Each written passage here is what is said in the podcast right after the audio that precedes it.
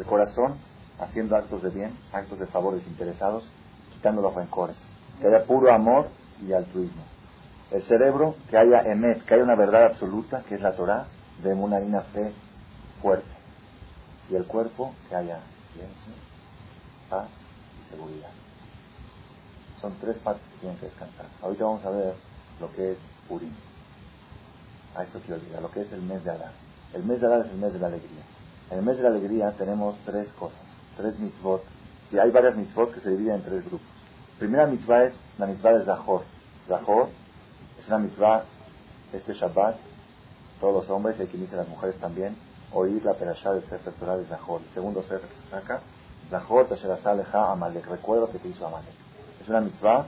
Ayer en la clase de las señoras explicamos Barihut, cuál es la, filosofía de esta mitzvah. Junto con la mitzvah de Zahor está la mitzvah de la lectura de la Megillah. Las dos representan lo mismo, representan.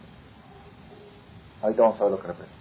Tenemos una mitzvah de Mishloach Manot, mandar regalos, Ish le un hombre a su compañero, Umatanot la y se da acá a los pobres, en Purim. Hay una mitzvah especial en Purim de mandar Mishloach Manot, dos regalos a un compañero, Umatanot la y se da acá a los pobres. Y tenemos tercer mitzvah de comer y beber y emborracharse en Purim. ¿Verdad o no? Esos tres pertenecen a este grupo. Mishloach Manot, ¿qué es Mishloach Manot? Dar regalos a su compañero, ¿qué es de acá? Si yo te mando a ti una canasta de fruta o una canasta de, de, purín, es porque tú la necesitas. ¿Para qué lo hacen? ¿Cuál es la idea de Mishloach Manot? ¿Cómo? Para desarrollar, no, para desarrollar el amor y el cariño entre las personas. Eso, esa es la idea de Mishloach Manot. Matanot la es de acá. Lo que se le da a los pobres en Purim es de acá. Pero el regalo que le manda uno al otro es porque el otro no está para comer, no. Sino para qué es? Para crecer el cariño entre las personas. Dice el Mishnah Berurah. Dice el Mishnah Berurah que en las prioridades de Mishloach Manot, es uno de los problemas que tenemos todos que vamos a mandar Mishloach Manot ahorita en Purim, en las prioridades está las personas que te caen gordos. Si tú, tienes, si tú llegas a Purim y dices, ¿sabes qué? Este año, porque estoy muy ocupado, porque esto, porque otro, voy a mandar nada más 10 Mishloach Manot, no puedo mandar mucho, porque tengo, por ciertos motivos no puedo mandar muchos. Hago la lista y digo, fulano, mengano, y tengo luego la duda, ¿a quién le mando? Este, que me hizo algo, me ofendió, ahí va Mishloach Manot.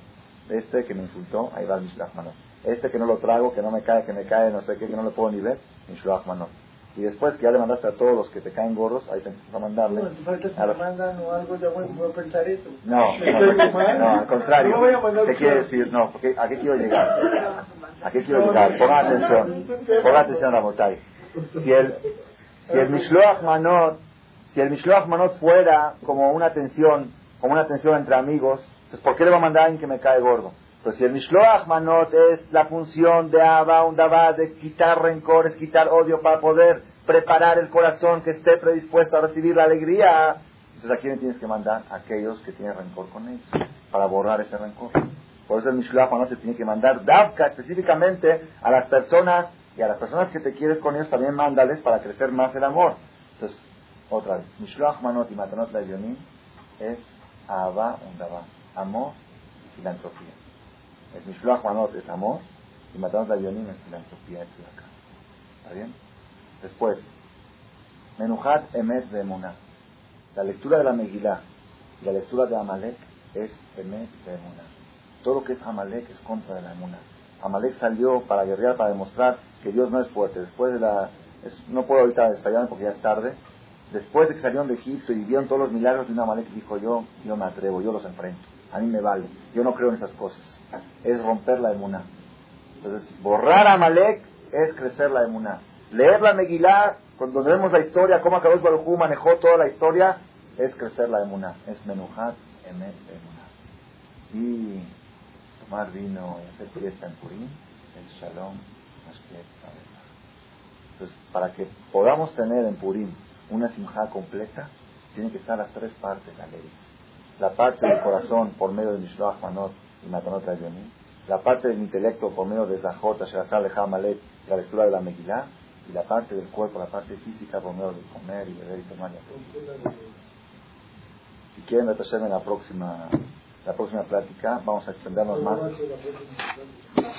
Vamos a hablar de borracho y de No, miércoles no. Así porque Es, oí de un jajam que lo dijo así, dice, ¿cómo lograr la alegría plena de las tres partes? Vamos a aplicarlo después todo el año. Hacer Abba un en vez de Muná y Ashkenaz. Roja y que era esto y que era lo otro. Lo que está con la Biblia parece hasta infantil, si la vemos como está escrita. La única, el único respaldo, el único respaldo para la Biblia, para la Torah, es la Torah oral que interpreta las cosas con toda su profundidad. Y aún después de la profundidad que estamos explicando, hay cosas cabalísticas mucho más profundas que no las estamos diciendo porque las desconozco y algún día las vamos a saber. Hay, y cada cosa tiene más profundidad. ¿Qué representaba el pecado? ¿Y qué representaba la manzana? ¿Y qué representaba Adán? ¿Qué representaba Javá? Ahorita estamos tratando de entenderlo según nuestras ideas. ¿Cuál fue la raíz del pecado? No nos interesa ahorita si era una manzana, o era trigo, o era pan. ¿Cuál fue la raíz del pecado? La raíz del pecado fue que Adán Marishon hizo cálculos y según sus cálculos salió de que si él iba a comer este fruto, espiritualmente su nivel iba a ser más alto, no material, espiritualmente. ¿Y cuál fue el error? Hacer cálculos. Hacer cálculos. Entonces, ¿qué pasó? Adán Marichón, a los 130 años, cuando sus, sus nietas le dijeron, ¿y tú qué onda? Conoció a su mujer y tuvo a Shet. Y tuvo a Shet. Ahora, bueno, yo digo tú qué onda, lo digo así, ¿no? En idioma mexicano. No, no, se lo dijeron en hebreo. No, Maitha, se dice en hebreo. Los cálculos lo hicieron entre Eva y Adán, ¿no? O Adán es el, único que calculó. Calculó y le echó la, la culpa. Claro, la culpa se la echaron a ella. Es decir, así, la mujer fue, la mujer fue seducida por la serpiente, la mujer fue seducida por la parte material. Así le dijo, mira qué bonita esta fruta, y como dice la Torah, la tela Isha y vio a la mujer, que qué bonito. La...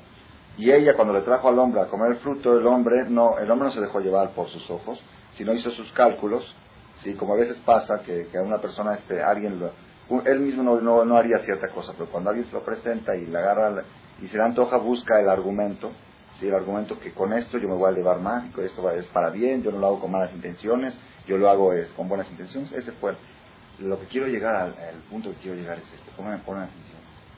Si Adam Arishon hubiera seguido con sus cálculos, la humanidad ya no existiría. Si Adam Arishon hubiera hecho caso a sus cálculos lógicos, que para qué voy a crear niños que van a morir a los cuatro años, que era, la, proporción, como dijimos, de 120 a 6 mil, ya la humanidad no existiría, porque de Cain iban acabando todos. Y el, la humanidad viene de Shed. Y Shed fue, Shed fue producto, pongan atención, producto de acatar órdenes. Dios dijo, Perú, Uruguay, que procrear. ¿Qué va a pasar con los hijos? No es cosa tuya. Tú haz lo tuyo y el que Y ese fue, es un punto muy profundo Cuando la persona acata órdenes, cuando la persona se siente un soldado, cuando la persona siente que este mundo es, es un aparato muy sofisticado, que hay un manual, y el manual te enseña cómo usarlo, y yo voy a respetar el manual al pie de la letra, entonces las cosas salen bien. Cuando la persona empieza a hacer sus cálculos, de que no, de que el manual, pero quizá el programador se equivocó, mejor vamos a probar otras, otras cosas en el programa, entonces los resultados no ser responsable. Si tú agarras una lavadora y pusiste primero el secado y luego el lavado y luego el, el frío y después el caliente, o no sé cómo, cómo va, y luego te quejas que la ropa salió deshecha de la lavadora, no te puedes quejar con el fabricante. Aquí hay instrucciones de uso. No, no está bien eso de los cuatro años. vivimos es mucho menos. Da 50, exactamente. Entonces serían 200 años. Entonces eran 200 años. Y si 200... 200 entre 50 y 4. Por eso digo, entonces la proporción es menos como un niño que muere a los 2 años más o menos. Exacto. Por eso digo, más todavía. Más pequeño. Debía de morir a los 2 años. En el ejemplo. calculista, calculista, está muy bien. No digo en el ejemplo, ya me... No debe Es a favor mío el ejemplo. Es a favor. Sí, sí, no, no morir a los 4 A los 2 años, entonces Adam Marichón dijo, voy a traer niños para que mueran a los 2 años, ¿para qué los traigo al mundo?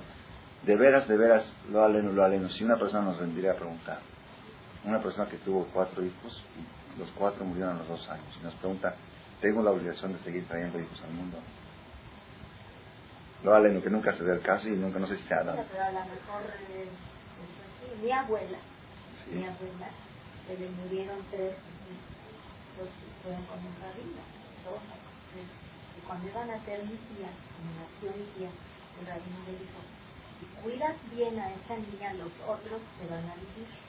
Y así fue, en la misma tío, hasta 120 se recibe de ellos. Una vez. Eh, pero la cuidó tanto, mi tía se la hizo una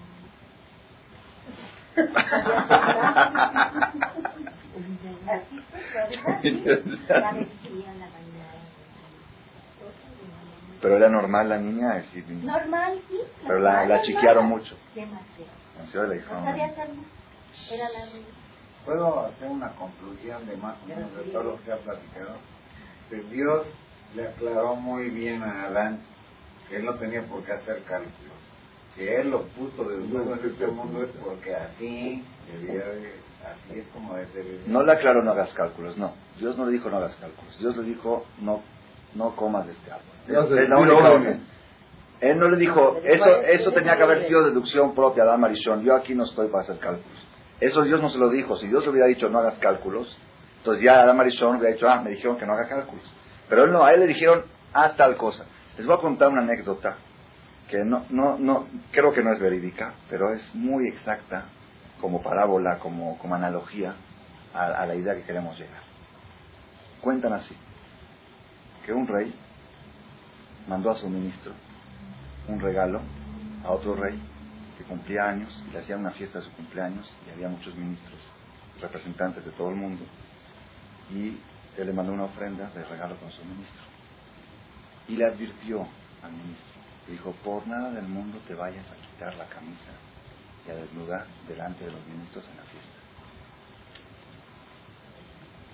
¿Cómo me está, cómo está dando esta recomendación? ¿Qué cree que soy? ¿Soy ministro? No, no, no, porque ellos dicen que somos muy primitivos, que somos gente muy atrasada mental.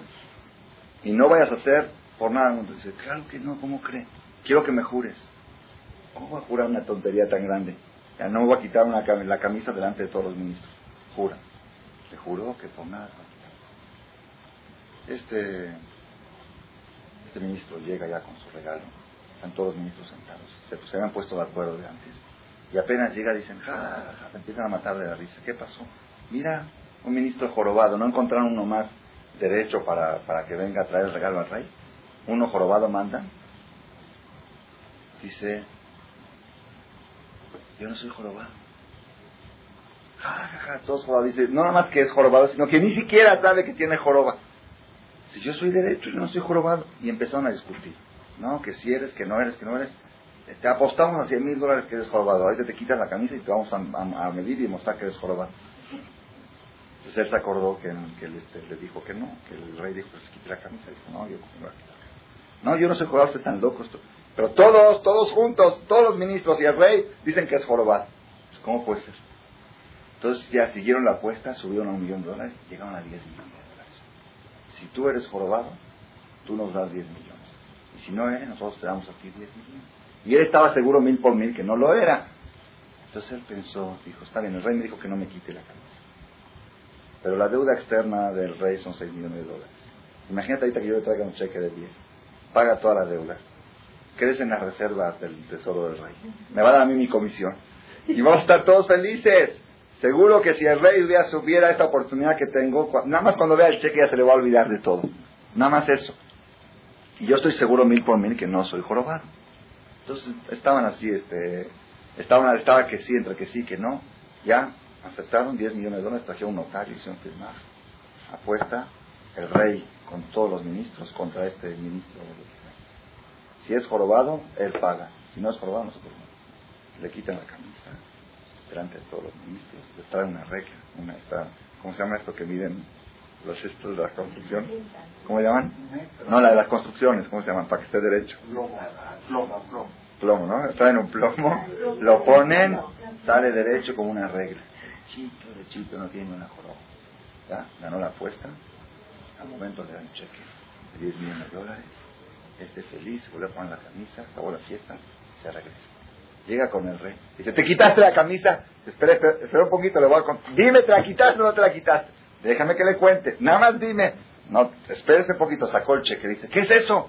Dice, aquí están 10 millones de dólares, espérame que, dime qué es. Dice, no, es que hicieron una apuesta, ¿te quitaste la camisa? Dice, sí, pero mire, le traigo un cheque. ¿Qué has hecho? ¿Qué has hecho? Dice, yo había hecho una apuesta con ellos de 100 millones de dólares que me van a quitar la camisa a un ministro. Ahorita tengo que regresar el cheque y estar endeudado toda la vida por otros 90 millones. ¿Qué quiere decir? Que es, es una parábola, es una, ¿qué quiere decir?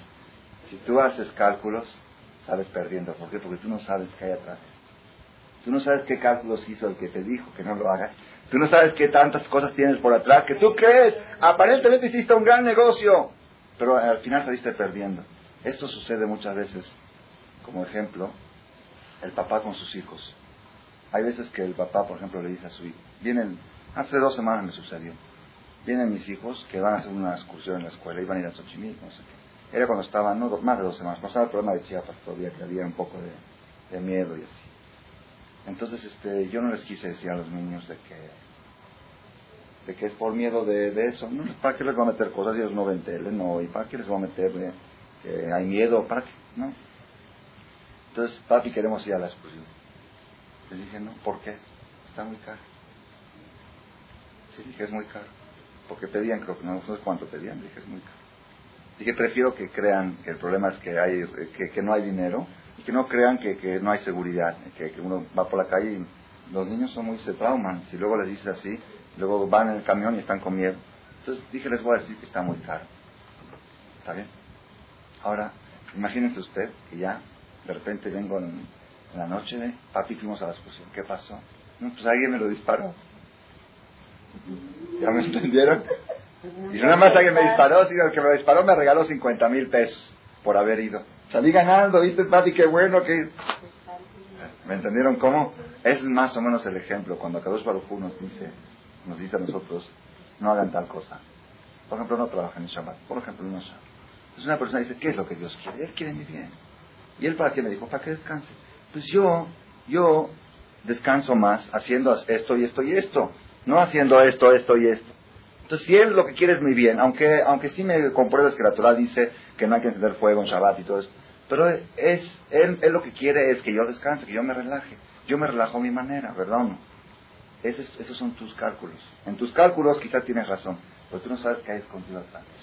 Atrás de esto hay muchas cosas escondidas que al final cuando llegues con el rey, te vas a dar cuenta que dentro de todo el cálculo saliste perdiendo. Salías ganando mucho más si harías como el rey te recomendó. Esa es, esa es la, conclusión de lo que dijo Kohelet. La Elohim Asad Adam Yashar. Dios hizo a la persona derecho. Behema Bikshu Rabim. Ellos buscaron muchos cálculos. La persona no tiene que hacer cálculos. Hay que tratar, y les voy a decir un secreto muy importante. Cuando la persona se siente soldado, vive más tranquilo vive más tranquilo. Cuando una persona se siente soldado, ¿por qué? ¿Saben por qué? ¿Quién es el que no duerme de noche? ¿El capitán o los soldados?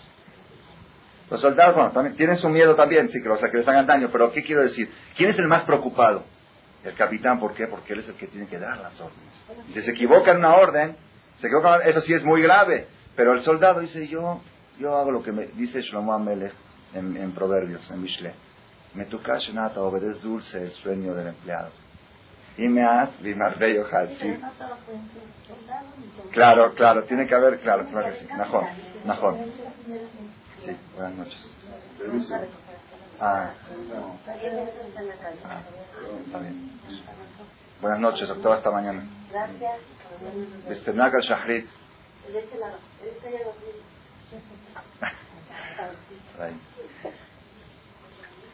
Entonces, claro que sí, Claro que sí, es muy importante saber una cosa. Claro que sí, después, después del pecado de Adán que ya toda la estructura de la humanidad cambió. Nosotros no somos los seres humanos originales. Ya todo cambió. Ahorita tenemos que fabricar pantalones, tenemos que, dedicarnos a conseguir nuestro pan, porque una de las maldiciones de Adán fueron con el sudor de tu frente, te ganabas el pan, que antes no existía eso, antes todo era de, todo era de, es decir, el hombre no tenía que tener ninguna preocupación, todo que todo era fácil para que pueda dedicarse a lo intelectual. Después del pecado, ah, tú quieres hacer cálculos, pues ahorita sí, ahorita sí haz cálculos. Ahorita sí hazlos. ¿Ya me entendieron? El castigo de del ser humano, ¿saben cuál fue ahorita? Que ahorita tenemos que hacer muchos cálculos para poder supervivir. Ahorita uno que dice, yo voy a vivir así, a las, así sin cálculos, pues Jacito se muere de hambre, ¿verdad o no? Pero, pero tenemos que aprender este aprendizaje, esta moraleja, a todo lo que concierne cuando una persona a veces lee ciertas cosas de la Torah y dice, estas son recomendaciones muy bonitas, son todas para mi bien. Y de veras, hay gente que lo dice, no lo dice con maldad. Yo, dice, a Dios, a Dios le vale si yo hago esto o hago lo otro. A Él no le hago ningún daño si yo hago esto, si hago lo otro. Era que por mi bien, por mi bien, pues yo me las arreglo. Yo, yo hasta yo acepto tu consejo. Es como que yo voy ahorita le digo un consejo. ¿Sabes qué, Abraham? Este, ¿Sabes qué? Ya no fabriques corbatas. No te conviene. Él lo dijo por mi bien. Él puede, yo, yo tengo mi criterio y voy a seguir. Un ejemplo, un mashal. ¿Me entendieron? Pero tenemos que saber que no, que no es nada más así. Sí es cierto que la Torah es todo para nuestro bien, pero nosotros no alcanzamos a entender la interpretación de como aquel como aquel niño que entendió que porque es caro no va a la excursión y se lo disparaban y se fue entendieron o como, como un niño que le pidió a su papá que le compre un este un, un juguete y que es peligroso que le puede hacer daño a ese juguete y el papá dijo que no porque está muy caro y el niño fue y se me lo regaló fulano de tal y fue y se, dañó y me hizo una explosión y le hizo un daño y él pero es que tú me dijiste porque era caro pues yo me lo regalaron y ya, ya lo recibí entonces, no siempre, porque, ahora, ¿por qué el papá no dice el motivo verdadero de las cosas? ¿Por qué? No, sí, claro, pero ¿por qué, ¿por qué muchas veces el papá no lo dice? También eso tiene profundidad. Hay veces que la capacidad del niño no está para entender. Hay veces que la capacidad del niño no está para entender. Sí, tienes que buscar. Sí, hay casos que sí, por eso digo, hay casos que sí. El rey sí el ministro sí podía entender que lo iban a engañar con 10 millones de dólares y el rey le hubiera explicado si hubiera sido si hubiera sido más profundo, más calculista, se ve que debería ser Si el rey hubiera aclarado mejor la situación, el tipo no se quita la camisa jamás. Sí, en ese caso sí, por eso digo, la parábola es una parábola, es una analogía, pero lo que quiero llegar es esto. Muchas veces, cuando un papá va a educar a sus hijos, hay una, una clave muy importante, muy, muy importante. ¿Qué diferencia hay de educar a maestrar? un animal, a un ser humano. Sí, pero aparentemente el sistema es el mismo. ¿Qué le decimos al niño? No toques. Si tocas, eh, si, si te portas bien te doy un dulce. ¿Cómo se amaestra un animal? ¿Cómo se amaestra un animal? ¿Qué se le dice al animal? Agarran a un perro para que sea guía, para que sea guía de un ciego. ¿Qué hacen? Le ponen un palo. Cuando pasa por una puerta choca el palo y se pega el perro. Algo así. Entonces ya le dolió y dicen, ah, viste, tienes que agacharte. Cuando pasas por una tienes tienes que agacharte. Y así lo van educando. Hay una diferencia muy grande entre educación y amaestramiento. ¿Cuál es la diferencia? Eh, el, amaestrar, el amaestrar es actos y el educar es valores. Por ejemplo, cuando un niño está jugando con el tenedor en la mesa, no juegues con el tenedor. Estás, amaestra, estás amaestrando. Cuando le dices el tenedor es para comer y no para jugar, estás educando. Eso el animal no lo puede entender. No, no. El animal, animal le puede decir, no toques el tenedor y si lo tocas te pego y ya no lo va a volver a tocar. Y es cierto, están muy bien amaestrados. Existen animales amaestrados que hacen cosas maravillosas. Pero eso no es educación. Educación es valores. Cuando tú le dices no hagas tal cosa, dale un valor, adquiérele algo, que aprenda el porqué. Que... Ahora, hay veces, hay veces que papá dice, no hagas tal cosa. ¿Por qué? No te tengo que dar explicaciones, no lo hagas. Perdón, perdón. No, no, yo soy el papá, no, eso es bueno, yo soy el papá, no sé, pero no, pero dicen así, que uno de los valores que hay que adquirirle a los hijos es que no todo tienen que entender, que también hay cosas, que también hay cosas que ellos no entienden todavía y que las tienen que hacer aunque no las entiendan. Es un valor también eso, ¿ya entendieron cómo? Como regla general, tú le tienes que adquirir valores, aprovechar cada error que hace el niño para que aprenda algo. Cuando el niño está hablando delante de mayores, no digas cállate. No. No es bonito hablar delante de mayores. Ya aprendió un valor. Le, dices cállate, ¿por qué? Porque es falta de educación hablar delante de mayores. Ya le adquiriste algo. No lo hiciste callar, no le tapaste la boca. Pero también es bueno que de vez en cuando el papá le diga a su hijo, no vas a ir allá. ¿Por qué? No te puedo explicar. Que sepa que no todo tiene el derecho a recibir explicaciones. Hay cosas que tiene que aceptar, porque si, si yo, por ejemplo, si el niño se educa a que todo tiene que tener explicación, pues el día de mañana, cuando él esté circulando, un día que el coche no circula y lo agarra una patrulla, le va a decir, porque yo no lo entiendo. A mí, hasta que no me convenzan del programa de hoy no circula, yo voy a circular. Pues, ¿sabes qué? Hasta que no te convenzas, vas a, vas a pagar tus multas, ¿verdad o no? Ahí, claro, sí, pero hay leyes, hay leyes que no, no, o que tienen y que uno no las entiende, que uno dice, está ilógico esto, ¿por qué así? Mejor que hagan, ¿cuántas cosas uno está en contra de, lo que, de que el gobierno, mejor si lo hubiera hecho de tal manera hubiera sido mejor? Pero tú no sabes todo el sistema cómo está, y tú lo ves de afuera y crees que la solución esta hubiera sido mejor, ¿verdad o no? Entonces es bueno educar a los niños de que también existen ciertas cosas que las tienes que acatar, aunque no las entiendas. Aunque no se les explique. Aunque no se les explique. Bueno, muchas veces yo he visto, ¿no? Oído que dice, bueno, explícame, dices, mira, ahorita no lo vas a entender, cuando tengas un poco más de edad, lo vas a poder entender. Entonces ya le adquirimos un valor al niño, de que, de que hay cosas que la edad... No le va a dar para entender eso. Que la, exactamente. Sí, porque si va a decir que no lo entiende, se va a hacer tonto. Claro, también es, también es.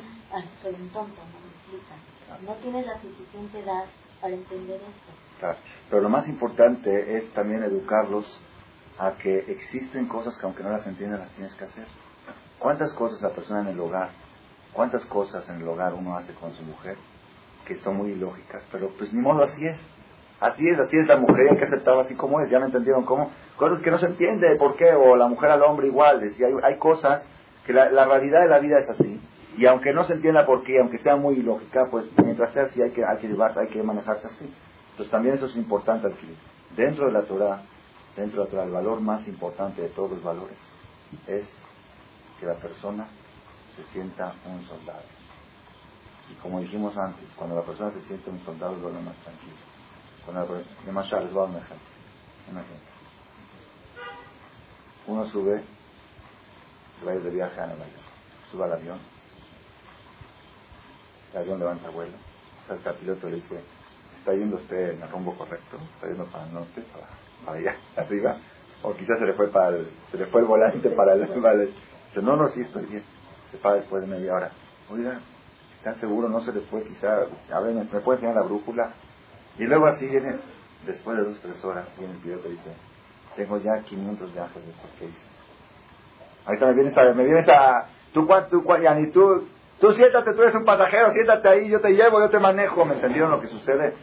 Muchas veces es un problema, es un problema muy fuerte. La persona, la persona es como aquel turista que sube a un camión de turismo, ¿sí? Y se para, ¿cómo? Ya hubo, hubo gente. Es la segunda sesión de la conferencia. Empezamos de las nueve. son dos grupos.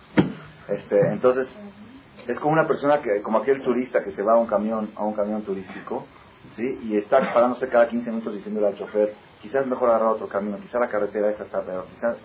Y viene el chofer y dice, yo tengo ya 100, 200 viajes de esto, usted es la primera vez que viene aquí, ya me quiere decir a mí que qué camino tomar. Igual pasa con la persona. Estamos todos en este, en este mundo de turistas. Y Dios ya llevó, Hashem, Dios llevó a las personas desde el día que nace, este recorrido que es el nacimiento hasta la muerte, Dios lo ha llevado miles y millones de veces. A miles y millones de personas los ha hecho nacer, los ha hecho crecer, los ha alimentado, los ha mantenido, los ha conservado y los ha acompañado hasta el último día de su vida. cada quien cree que cuando Él termine, el va a terminar. Ah, ¿cómo estuvo el mundo cinco mil años? Una buena pregunta. Muy buena pregunta. ¿Cómo puedo existir sin...? A veces la persona no se hace la idea como que, como que medio siente de que él, él es él. Claro que sí, cada quien tiene que sentir su categoría, su valor y todo, pero tenemos que saber una cosa. Estamos en un avión, estamos en un camión, hay un chofer que conoce el camino, que una vez tiene problemas y dice, no, no, no, no, esto.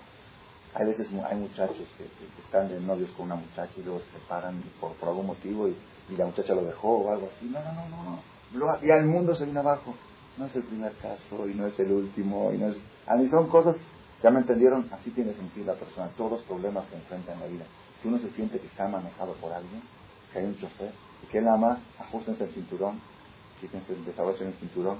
Imagínense cuando, cuando se anuncia en el avión, abrocharse los cinturones. ¿Por qué? ¿Quién dijo? Y quizás no, y quizás ya, abróchate el cinturón. Te digo que vez abróchatelo. Tú no eres, ellos saben por qué te lo dicen. La computadora registra que viene una tormenta dentro de, dentro de un kilómetro. Tiene, tiene un radar que capta. Y dicen abróchate los cinturones aunque todavía no hay tormenta. Pero ¿por qué si no hay nada? ¿Por qué me lo voy a abrochar? ¿Entendieron cuál es, cuál es la idea? ¿Cuál es el mensaje? La persona, uno de los secretos, le voy a decir, le voy a descubrir un secreto muy No sé, es una interpretación mía, un secreto muy grande. Hay multimillonarios que han dedicado años en construir sus hogares, sus casas. Casas de 1500 metros cuadrados. ¿Sí, las existen? Sí. Eh, aquí está el, el, calculista, el ingeniero Max. Bueno, y aquí también las existen.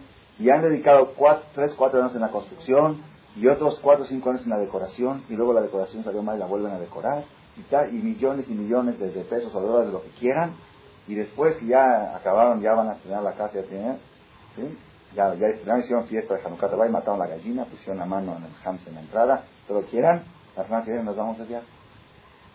¿Por qué? Ya estamos aburridos, hay que ir a un... Vamos de viaje, van de viaje, llegan a un hotel, ¿cuánto tiene el hotel? ¿Cuánto tiene la recámara del hotel? Es la más grande, la suite más grande, ¿cuánto tiene? Los hoteles son comerciales, no hacen recámaras de 500 metros, ni de 200, ni de 100. Bueno, una suite de cuánto, ¿eh, doctor? De, digo, bueno, de 100 sí puede haber. ¿Sí hacen suite de 100? Bueno, digamos que sí las hacen ya.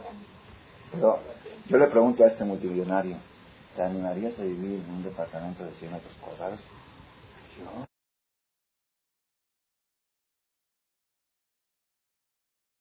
Ya no duerme tranquilo. ¿no? Entonces, ¿a, qué queremos llegar a la conclusión de lo que estamos hablando? Estamos en el mes de Adar.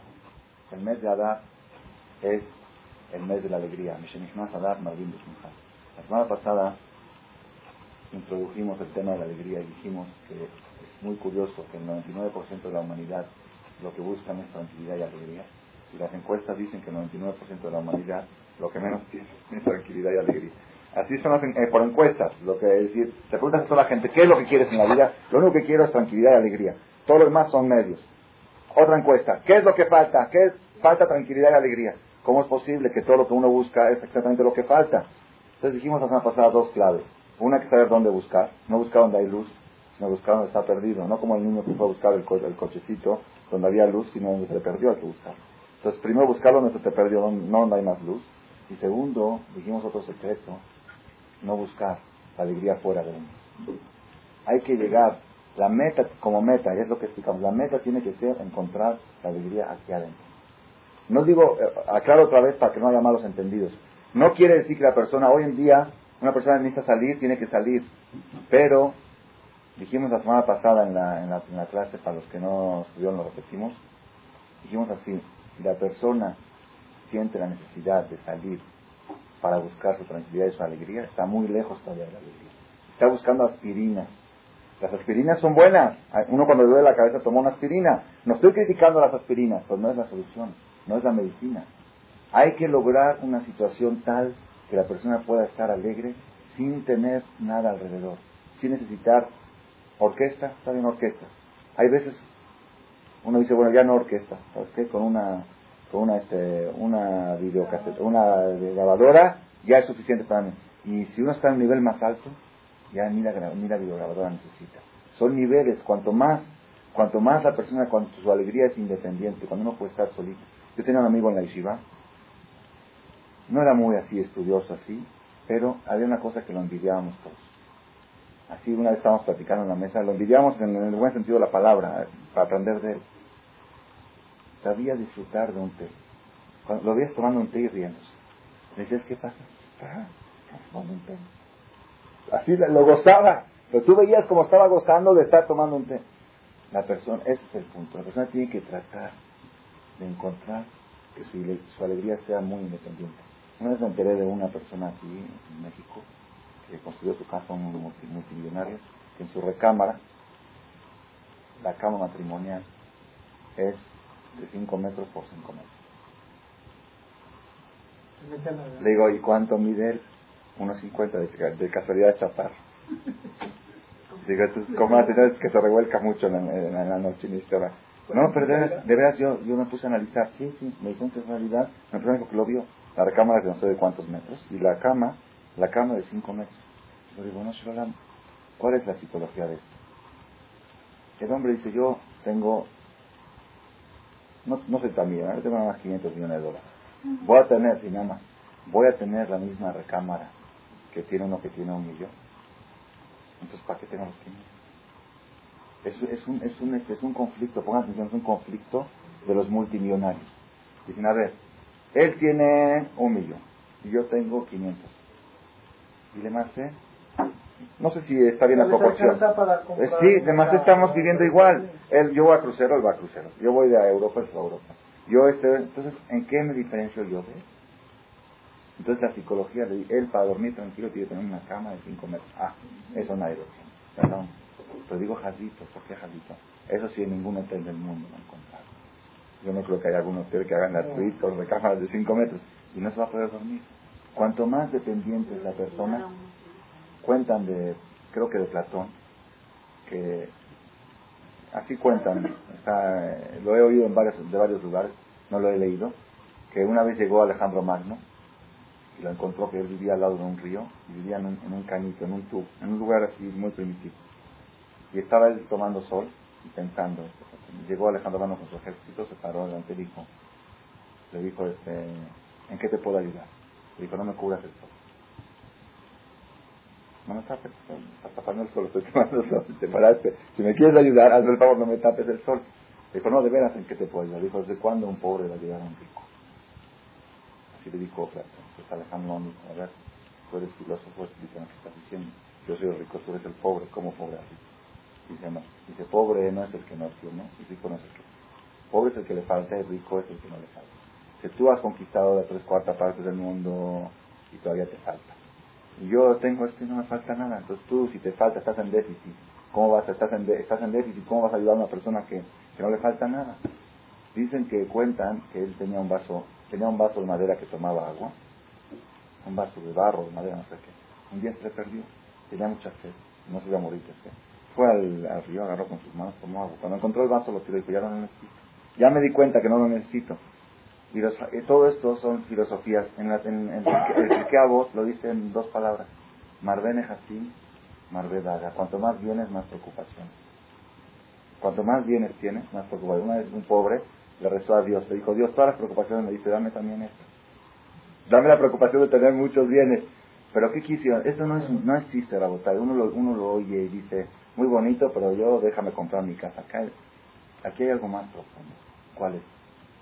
Cuanto más medios necesita la persona para vivir tranquilo y feliz, más infeliz ¿Por qué? Porque su, su felicidad es relativa y no absoluta. Si la persona necesita de medios externos para conseguir la tranquilidad y la alegría, quiere decir que su tranquilidad no es absoluta, es relativa. Es relativa al lugar, a la sociedad, a la cuenta bancaria. ¿Ya me entendieron cómo? Si la persona para estar contento, para estar tranquilo, tiene que tener una recámara de 5 metros, entonces, pobre hombre, Jacito, es como aquel niño que un día llegó y le dijo a su papá, papi, comprame una silla de ruedas. ¿Y por qué? Porque vi un niño que tenía una muy padre, que apretaba un botoncito, iba para acá y apretaba y decía, está padrísima, compra una silla de ruedas. ¿Qué te dijo? ¿Qué estás hablando?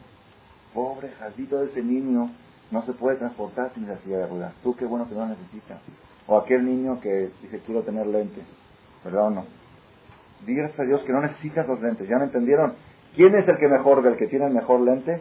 O el que no necesita los, lentes para ver, ¿ya entendieron? ¿Quién es el que mejor se transporta, camina, el que tiene el mejor, la mejor silla de ruedas, o aquel que no necesita silla de ruedas para caminar? ¿Ya entendieron el, punto profundo que hay dentro de esto? ese es uno de los errores que ha creado la humanidad desde el pecado de Adán Arishon hasta hoy en día, es que cada generación ha creado más, más causas para ser infeliz. Más depende, la felicidad de uno, aparentemente la, la, tecnología ha ayudado al hombre a ser feliz, pero no es cierto. ¿Por qué? Porque lo ha hecho más dependiente. Cada vez que, cuanto más avanza, es como una vez dije, la, la, la ciencia no ha alcanzado a resolver los problemas que ella misma ha creado. Y si ella está resolviendo sus propios problemas, como crearon tuberías de crear este, sistemas de destape nuevos, como crearon esto, y todos, los, todos los problemas que está solucionando la ciencia son consecuencias de lo, que ellos mismos crearon. Y al final, ¿qué llegan a la conclusión? Antes la gente iba caminando al trabajo, ¿no? cuando no existían los coches.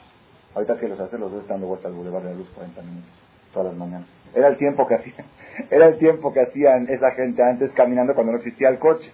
Entonces, cada vez, ¿y qué dicen? Este, la vida del campo, ¿y qué dicen que esto?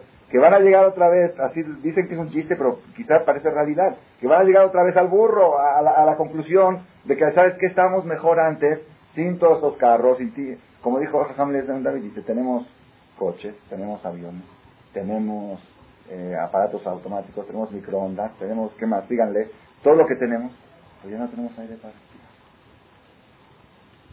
Ya me entendieron, ahorita está buscando el sistema cómo hacer para que todos esos problemas que creó, todo eso nuevo, que cómo resolverlos. Entonces, no quiere decir que la persona tiene que ahorita volverse primitivo y volver a los tiempos de antes. Pero una cosa, ¿sabes? Si queremos encontrar la alegría, si queremos encontrar la tranquilidad, no busquemos más sillas de ruedas para caminar, no busquemos más lentes para ver, no busquemos mejores lentes. Vamos a tratar de que nuestra vista no necesite de lentes para ver, que pueda ver sin lentes. Ese es todo el chiste, ese es todo el punto. Que no se malinterprete, la persona si necesita salir una noche, que salga, es una aspirina y mientras estamos en ese error tenemos que seguir manejándonos de acuerdo a ese error. Pero poco a poco tenemos que tratar de conquistar una paz interior que nos haga alegres de manera absoluta y no de manera relativa. Y cuando lleguemos a lograr eso, les conté una vez, no sé si aquí lo han oído, Ham Ades Mirab me contó que cuando era soltero, una vez se asomó a casa de un jajam muy grande, un rabino así de Europa, un, era Admur, un Admur muy grande, se asomó por la ventana para ver qué hacía a la una de la mañana. Creo que era un sábado en la noche, algo. Y vio que estaba su esposa sentada y él estaba bailando. Él estaba bailando a ella como le baila el novio a su novio, a los 60 años. Dice que le dio una, impresión muy fuerte. ¿Qué quiere decir? Encontrar alegría dentro de sus cuatro paredes. Sin, sin necesidad de, de, otras cosas. Es así como soy, estoy alegre. Y lamentablemente la persona trata de escaparse de sí mismo, buscar las cosas afuera, y eso le sirve como un calmante, como una aspirina, que cuando regresa a sí mismo, es como, como este, hay un midrash que dice que hay un ave, yo nunca oí ese ave, pero hay un ave que huele muy feo. El cuerpo de él huele muy feo. Muy, un ave, uno que huele un pájaro, que huele muy feo. Y toda su vida se está escapando de su propio olor, porque no sabe que es de él. Él cree, dice que feo huele, y se escapa y camina y vuela y vuela, y está todo el tiempo volando y volando y volando y volando. Dice, cuando está por morir, dice, caramba, He recorrido todo el mundo, no he encontrado un solo lugar que huela rico. Perdón, a veces pasa con la persona lo mismo. La persona se trata de escapar de sus cosas, de sus defectos. Y dice, me voy a ir a Europa. a Europa, sigue siendo el mismo enojón, el mismo, con todos sus defectos se los lleva allá y sufre los mismos corajes, los mismos problemas. Dice, bueno, entonces Europa no sirve, me voy a América, me voy acá, me voy allá. Al final llega los últimos, está viejito, dice, hijo, sépanlo, que no hay ni una persona buena en el mundo. No hay ni una de estos eh, quizá todo el problema es que tú tienes problemas internos y nunca los quisiste resolver y estás echando la culpa a todo, todo lo que pasa en el mundo. Esa es la conclusión que Hashem Baraj nos ayuda a todos a lograr encontrar la alegría dentro de nosotros mismos y que cuantos menos medios necesitemos para estar alegres y tranquilos, más alegres y tranquilos seremos. Muy interesante esto. Está dividido en tres partes. El ser humano está dividido en tres partes. A ver, ¿quién puede decir las tres partes del ser humano? Eh, señora, ¿cómo se llama? Eh, A ver, ¿cuáles son las tres partes del ser humano? El cuerpo. Ah, el alma. Déjala del alma. Vamos a hablar ahorita a nivel este, científico. El intelecto, el cerebro y el corazón. Vamos a ponerlo en otro orden. El corazón, que representa los sentimientos todos los sentimientos. Odio, amor, eh, rencor, este, a favor, los sentimientos, alegría. El cerebro, que es el que piensa, el canaliza, el intelecto, el poder canaliza, y el cuerpo. Para que la tranquilidad sea íntegra, tienen que descansar los tres. Si descansa uno de los tres, la tercera parte del hombre está descansando. Y las dos tercios no están descansando, no están tranquilos. Para que la alegría sea completa, tienen que estar los tres alegres. Si uno de los tres no está alegre, falta un, un, tercio. Entonces, primero es menujar a Abba Tranquilidad de amor y filantropía, es el corazón. El segundo es menujar emet de muná, tranquilidad de verdad y de fe, es el intelecto. Y el tercero es shalom, paz, que no haya guerra, que silencio, que no haya mucho ruido, alboroto. la beta, seguridad, que no haya saltos, problemas, la tranquilidad física. Fíjense algo muy curioso, la mayoría de la gente concentra todos sus esfuerzos en lograr la, tercera tranquilidad. Shalom, Ashket, la beta, paz, que no haya guerra, Ashket, silencio, que no haya mucho ruido. La estar seguro, que no haya robos, que no haya saltos, estar, estar seguro. Esas son las vacaciones que la gente busca para descansar. Y el error, el problema es que cuando estás descansando, estás descansando un tercio nada más. Y dos tercios, dos tercios no estás descansando. Para que el descanso sea completo, tienes que descansar los tres. Y aquí está el secreto y la clave, cómo lograr la alegría plena, la tranquilidad plena. Primero es Ahabá Endabá, amor y filantropía. ¿Saben qué es filantropía? Altruismo. ¿Qué es altruismo? Altruismo es lo contrario de egoísmo.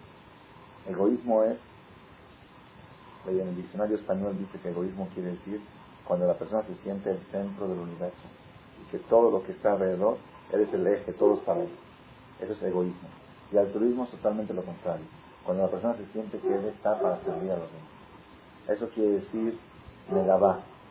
Ahabá, ¿qué es Ahabá? Amor. Tenemos que saber, hay un secreto muy grande.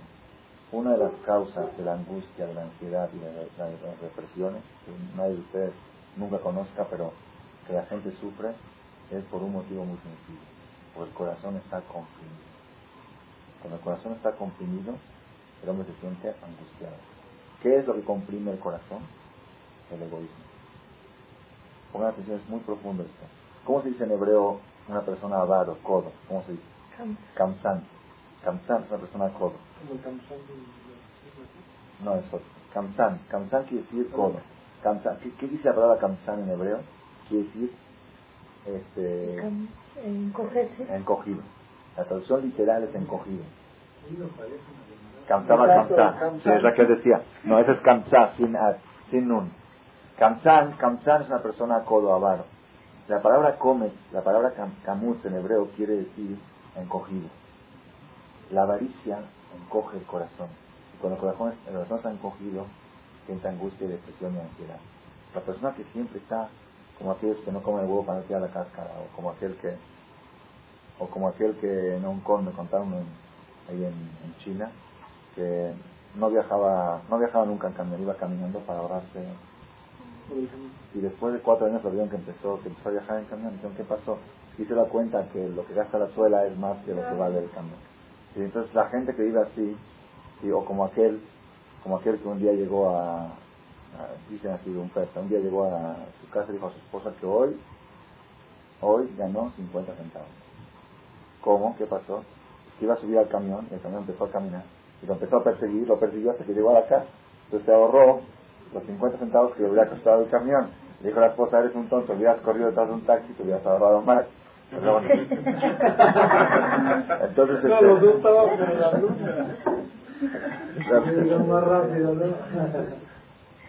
persona que vive así, la persona que vive así, lamentablemente su corazón se va encogiendo.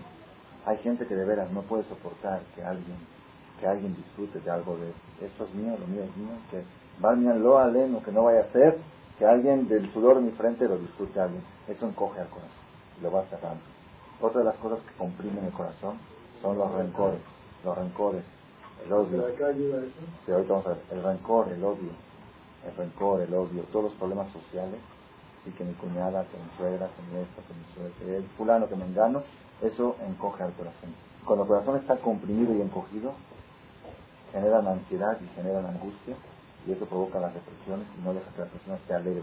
Por más que vaya a fiestas y las aspirinas que tome, que vea películas y que se, se puede olvidar de sí mismo por dos, tres horas como dijimos la semana pasada, pero cuando regresa el corazón está encogido. El corazón encogido, resultado, angustia. ¿Cuál es la manera para desencoger, para quitar esa angustia? Es ensanchar el corazón. El corazón deje de estar encogido y se esté ancho. ¿De qué manera el corazón se desencoge, se expande, se extiende? Cuando, cuando la persona se suelta para los demás. Enojar, ahabá, endabá. Pero aquí hay algo muy, muy este, curioso y muy importante que lo sepamos. Hay gente que ayuda mucho a la sociedad y también sufre menos. Yo conozco. me consta. Por eso quiero traer el caso, porque es muy importante saber este detalle. Cuando una persona hace favores a la sociedad y recibe la placa, un reconocimiento, una fiesta entre 350 personas, y entonces ya otra vez está encogiendo su corazón. Se está sirviendo a sí mismo. Es un está usando a la sociedad para crecer sus honores y su prestigio. Pues ya no está, sino por los demás. El secreto, leí una vez en un, en un artículo, una, una señora mayor, una señora de 70 años, estaba solitaria, no tenía, no tenía viuda, sin hijos, no tuvo hijos, no tenía primos ni hermanos, estaba muy deprimida, muy angustiada. Fue con un psicólogo, ¿sí? que de algún lado, de la fuente toda de la Torah, fue con un psicólogo y le dijo, haz tres actos de bien al día sin que el beneficiado sepa quién lo hizo.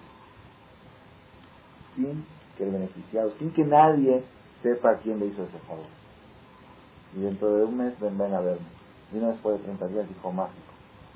No, sabe, se siente feliz, se siente, no sabe, no sabe explicarlo. Es algo, Rabotay, mágico. Pero otra vez le digo, ¿cuándo es mágico? Cuando es sin desinteresadamente. Leshem Shamaim, ¿qué dice Leshem Shamaim? Hay gente que cree que Leshem Shamaim es sin cobrar. Hay gente que no cobra dinero por los favores que hace, pero cobra más que dinero. Respeto. A mí me respetan porque yo hice esto y hice el otro y, aquí voy, yo soy el que fundé esto y yo fundé el otro. Otra vez yo y yo y yo. Yo y yo y yo, resultado es encogimiento del corazón. Encogimiento del corazón, resultado es angustia y ansiedad, no genera alegría. Entonces, primer secreto para lograr la tranquilidad y la alegría verdadera del corazón es ahabá undabá, amor y altruismo. Amor quiere decir quitar todos los rencores, que es una cosa bastante difícil. La Torah, no, no, no guardar rencores. Es ahabá y la segunda es nedabá. Nedabá quiere decir soltarse para los demás, pensar en los demás. Eso significa pensar en el, en el prójimo. Cuando la persona Así como la persona cuando está alegre se suelta, cuando la persona se suelta, se alegra. ¿Entendieron cómo es la cosa? Así como la persona cuando está en una boda de un hijo, de un familiar, está eh, súper entusiasmado y lo que le pida se hace, lo que, lo que se le ofrezca, cuando una persona es, se acostumbra a lo que se le ofrezca, siempre está festejando una boda. ¿Ya entendieron? Es, es, es causa y consecuencia. Lo que es consecuencia se transforma en causa. La consecuencia que es ser altruista, eso es causa de la alegría. No, no es consecuencia, es causa de la alegría. Ese es el primer secreto. Por eso, ahí está la respuesta, porque en Shabbat, en Shabbat, es menujar a Abandada. Es amor, porque es amor. Se reúne toda la familia. Ni modo, no me llevo bien con mi suegra, pero tengo que hacer la luz con ella. Y tengo que estar, y los hijos, y los tíos, y los primos se reúnen en la mesa. Eso provoca a Abba. Y viene una aquí. Oye, ya es Shabbat ahora, ¿qué estás hablando de dinero? Petijata de Jal, que está en Shabbat, no se puede hablar de dinero. Hay quien dice que es haram en Shabbat, decir 100, 200, hay quien dice que no se dice pesos, se dice 100, no se dice dinero. Es haram hablar de dinero en Shabbat. Entonces, ¿por qué en Shabbat? Ah, ¿sabes por qué?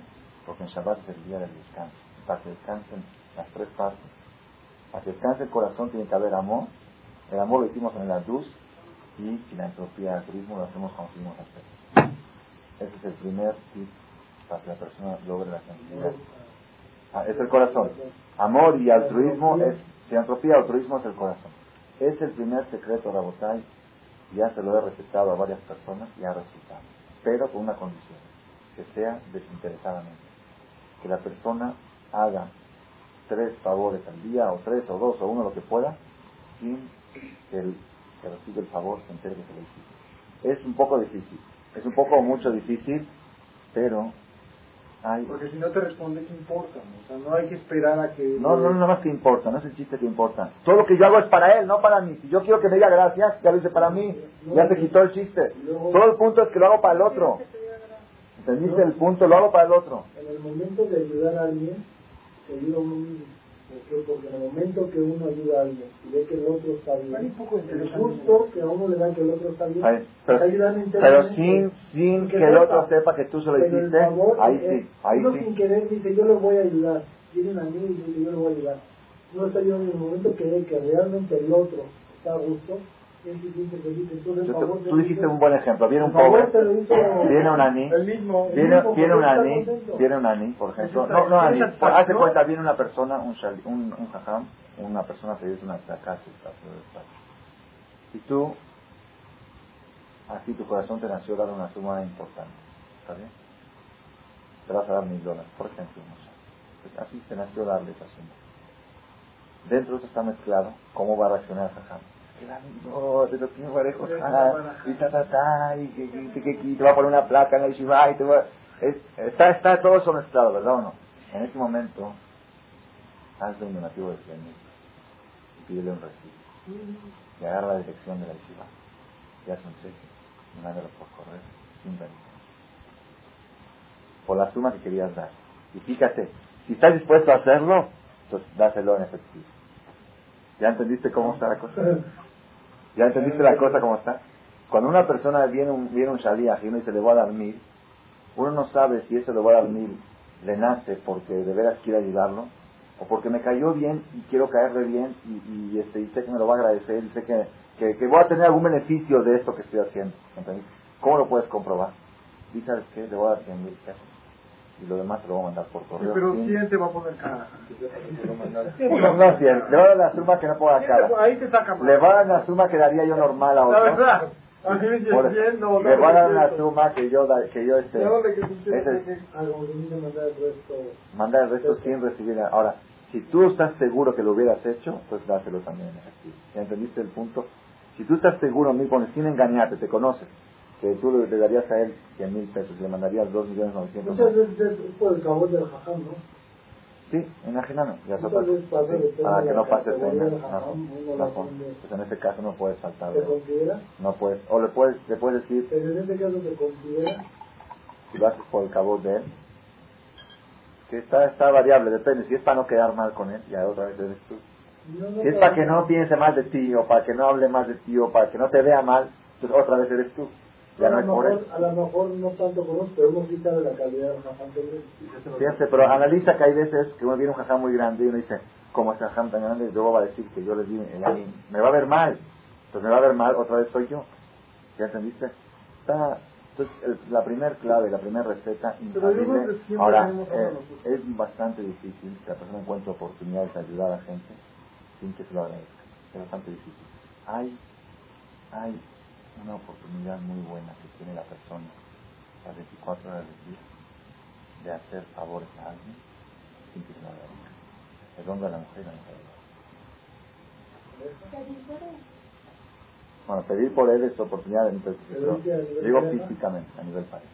Hay muchas cosas que la mujer le puede hacer al hombre, cosas que a él le gustan, que él jamás se las va a agradecer porque ni se dio cuenta de que se las hiciste. Y hay muchas cosas que el hombre le puede hacer a la mujer, sin que ella sepa sin que se dé cuenta y que nunca se lo agradezca. Así un ejemplo así pequeño.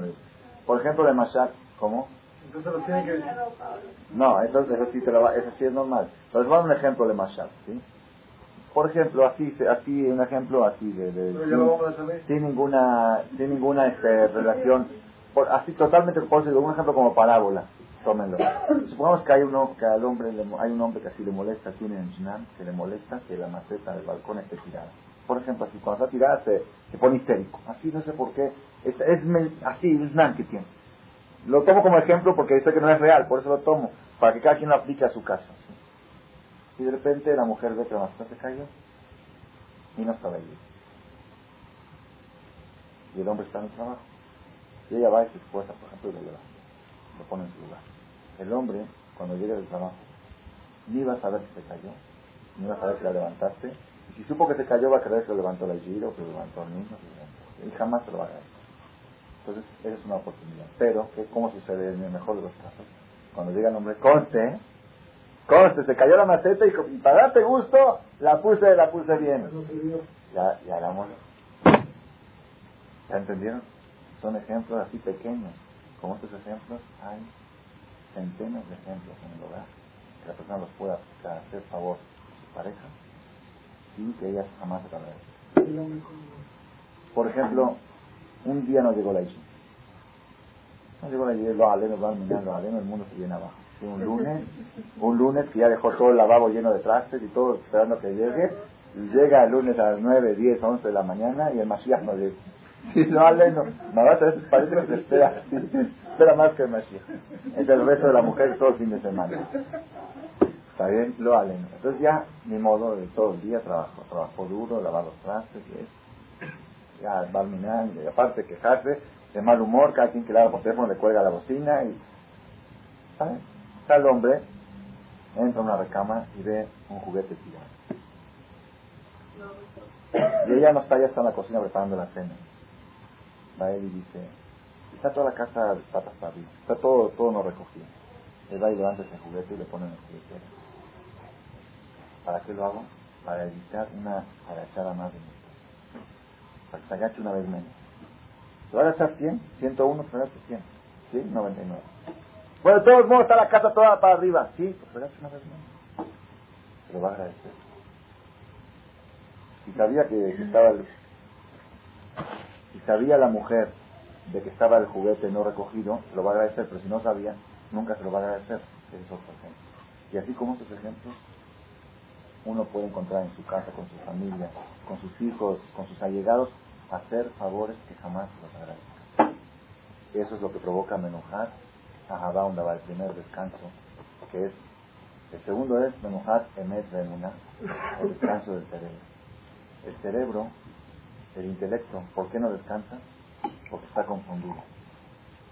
Baruch Hashem nosotros no tenemos este problema, hay gente que está muy, muy confundida. Dice, yo no sé, unos dicen 300 millones de años que tienen la Tierra, otros dicen 500. No sé, de 300 a 500 son 200 millones, imagínate puedan dólares. Es mucho, no, no. Entonces así, así, así la persona se confunde y dice, no sé, que dinosaurios, que vida después de la vida, que vida antes de la vida, que arriba, que abajo, que, que qué va a pasar, que qué pasó, que por qué, que para qué cuando la persona, como dijimos antes, el que llegó al final de la conferencia pasada, cuando la persona se siente que él es programador, no duerme de noche.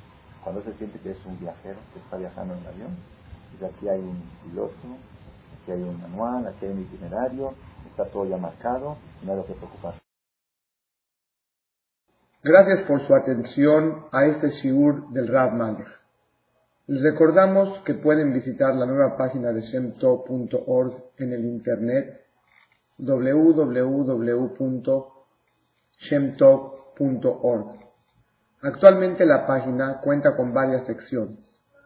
Noticias sobre las actividades de Shem Tov a nivel mundial, escuchar o bajar las últimas conferencias del Rav Malek, escuchar o bajar la alhaja del día, imprimir o estudiar desde su computadora la perashá de la semana, estudio diario de Gemara, Daf Yomi en español, sincronizar su iPod con podcast, un manual para crear su propio CD de las conferencias que existen en la red, adquirir libros con entregas internacionales con la metodología del Rav Malek de español, fonética y hebreo simultáneamente, así como ubicar las ciudades en donde se reparten CDs a nivel mundial. Es que la misbot y muchas gracias.